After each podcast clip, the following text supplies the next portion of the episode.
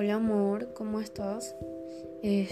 Te hago este podcast para ver cómo se realiza. Estoy viendo cómo se hace un podcast para ayudarte y para decirte disculpa y te amo.